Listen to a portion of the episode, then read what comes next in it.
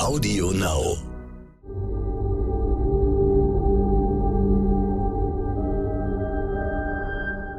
Es ist Freitag, der 18. März. Hallo und herzlich willkommen zum Stern-Podcast Ukraine die Lage mit Carlo Massala, dem Militärexperten und Politikprofessor von der Bundeswehr-Uni München und mit mir, Stefan Schmitz, aus dem Hauptstadtbüro von Stern und Kapital. Reden wollen wir über den Krieg in der Ukraine. Da ist in der belagerten Stadt Mariupol ein Theater bombardiert worden, in dem viele hundert Menschen Schutz gesucht haben. Das ist schrecklich an sich. Aber Herr Massala, zeigt dieser Angriff auf Zivilisten auch, dass sich der Krieg verändert? Dieser Angriff, äh, den wir gesehen haben, zeigt oder steht symbolisch für die veränderte russische Kriegsführung seit mehr als einer Woche, nämlich keinen Unterschied mehr zu machen zwischen militärischen und zivilen Zielen und auf maximale Zerstörung der angegriffenen Ortschaften abzuzielen. Also insofern ist Mariupol jetzt nichts Neues, sondern öffentlichkeitswirksam das Symbol für diese veränderte russische Kriegsführung. Wenn man sich die Stellung der Russen anguckt, dann sieht man ja, dass sie im Grunde seit dem ersten oder zweiten Kriegstag nördlich von Kiew nicht deutlich vorangekommen sind. Ist es dieses Stocken der Bemühungen, das sie dazu zwingt, auf die neue Strategie zu setzen und sich mehr gegen die Zivilisten zu richten?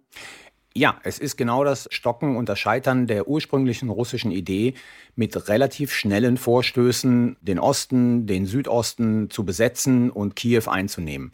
Nachdem dies nach der ersten Woche mit großen Problemen verbunden war und nicht zum Erfolg führte, hat die russische Armee die neue Strategie an den Tag gelegt, und zwar nämlich das unterschiedslose Bombardieren von äh, Ortschaften und Städten, in denen sie sind oder vor denen sie sind, mit einer maximal großen Zerstörung auch der ukrainischen äh, Infrastruktur. Die ukrainischen Streitkräfte reden ja mittlerweile davon, dass sie russische Truppen aus Dörfern im Norden von Kiew wieder verjagen wollen.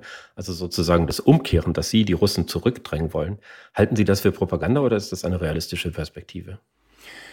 Naja, wir sehen, dass gestern zum ersten Mal seit langem wieder die ukrainischen Streitkräfte im Südosten in der Lage waren, Gegenoffensiven zu führen und in der Tat russische Truppen zurückzudrängen. Also das ist jetzt nicht in einem Riesenumfang passiert, aber das ist zum ersten Mal seit den ersten Kriegstagen, da gab es ja sozusagen diese Besetzung von Flughäfen, die die Ukrainer dann relativ schnell wieder zurückerobert haben. Das ist zum ersten Mal seit zwei, drei Wochen, in denen es den ukrainischen Streitkräften gelingt, erfolgreiche Gegenoffensiven zu führen. Von daher, ich sage kein Wendepunkt, aber schon erstaunlich, dass dies äh, jetzt möglich ist. Wenn man das mal zusammennimmt, nämlich die Schwierigkeiten äh, der russischen Streitkräfte und auf der anderen Seite das Leid der ukrainischen Bevölkerung, die vielen Toten, auch die große Zerstörung der Städte, ist es nicht eigentlich eine Situation, in der beide Seiten ein verstärktes Interesse daran haben könnten, zu einer politischen Lösung zu kommen?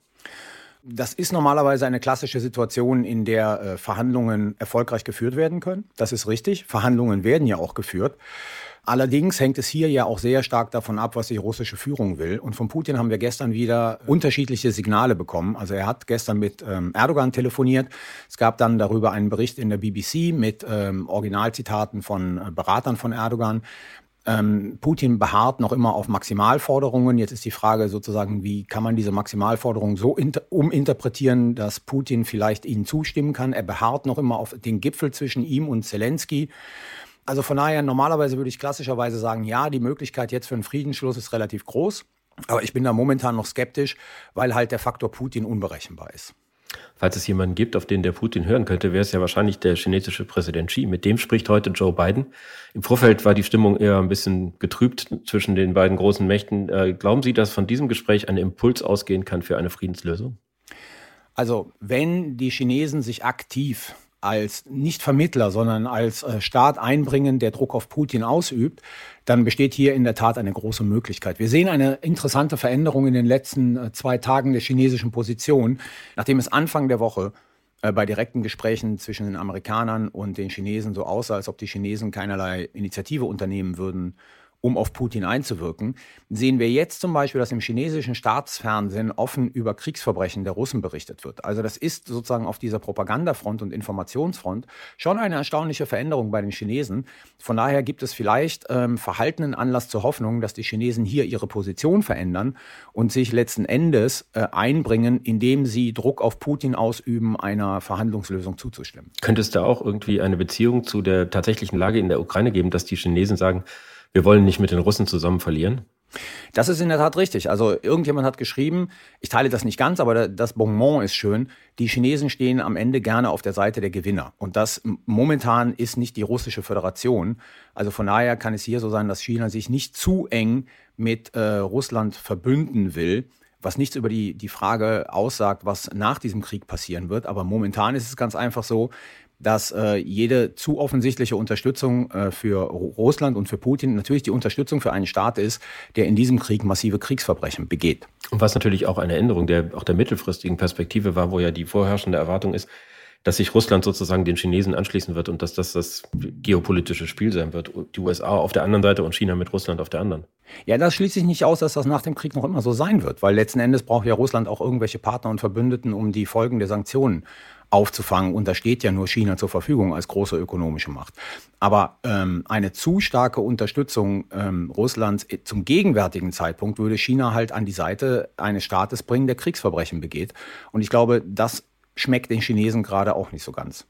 Vielleicht nochmal zurück zum unmittelbaren Kriegsgeschehen. Da hat Robert Habeck, der Vizekanzler, gestern im Fernsehen gesagt, er sei bereit, nach Kiew zu fahren, was ja letzte Woche bereits die Regierungschefs von Polen, Tschechien und Slowenien getan haben. Und Emmanuel Macron hat auch gesagt, er würde, könne sich das vorstellen, wenn es denn wirklich was bringe und so. Was halten Sie von solchen Solidaritätsbekundungen?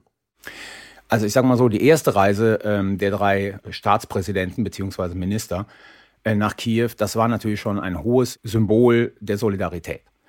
Wenn jetzt immer weiter europäische Staats- und Regierungschefs oder Minister nach Kiew fahren, um dort mit Zelensky zu konferieren, dann will ich gar nicht ausschließen, dass das politisch irgendwie wichtig ist, aber sozusagen diese Symbolwirkung ist weg und man sollte die ganze Sache nicht nur bei symbolischen Aktionen belassen. Also von daher, ja, Robert Habeck kann da hinfahren, Emmanuel Macron kann da auch hinfahren.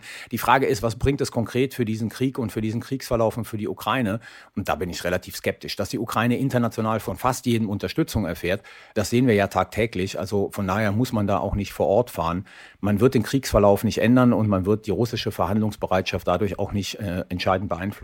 Sie sagten gerade, man wird den Kriegsverlauf nicht ändern. Das ist sicher richtig. Trotzdem ist irgendwie der Gedanke naheliegend, dass man sagt, wenn westliche Spitzenpolitiker die Stadt besuchen, dann ist mit dem Beschuss doch erstmal Pause. Oder ist das eine falsche Vorstellung? Naja, westliche Spitzenpolitiker besuchen die Stadt und gehen in den Präsidentenpalast. Das wird die russische Föderation nicht daran hindern, die Vororte von Kiew zu bombardieren. Da halten die sich nicht auf. Also von daher sehe ich nicht äh, den Zusammenhang zwischen äh, im Prinzip einem, einem, einem Ende der Kämpfe oder einer Pausierung der Kämpfe wenn europäische Spitzenpolitiker dahin fahren. Das, haben, das werden die Russen ein, zwei Mal machen. Wenn das sich sozusagen äh, als Serie herausstellt, dann werden sie dort auch letzten Endes mit entsprechenden Warnungen ähm, ihr Verhalten ändern. Es ist ja irgendwie erkennbar, dass die Ukrainer ein, äh, in hinreichender Weise äh, symbolische Unterstützung erfahren haben und es auch irgendwie genug davon haben und äh, jetzt irgendwie mehr praktische Schritte fordern. Aber sehen Sie denn irgendwas, was der Westen noch tun kann, ohne dass er damit einen globalen Konflikt riskiert?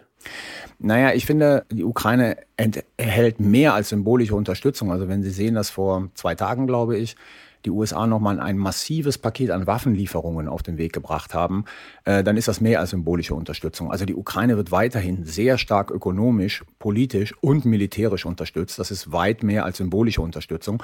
Und ich kann natürlich die Ukrainer verstehen, wenn sie mehr wollen, aber mehr bedeutet halt eine Eskalation dieses Konfliktes zu riskieren und zwar nicht in der Ukraine, sondern zwischen anderen Ländern und der Russischen Föderation. Und da liegt natürlich die rote Linie der anderen Länder beziehungsweise der NATO.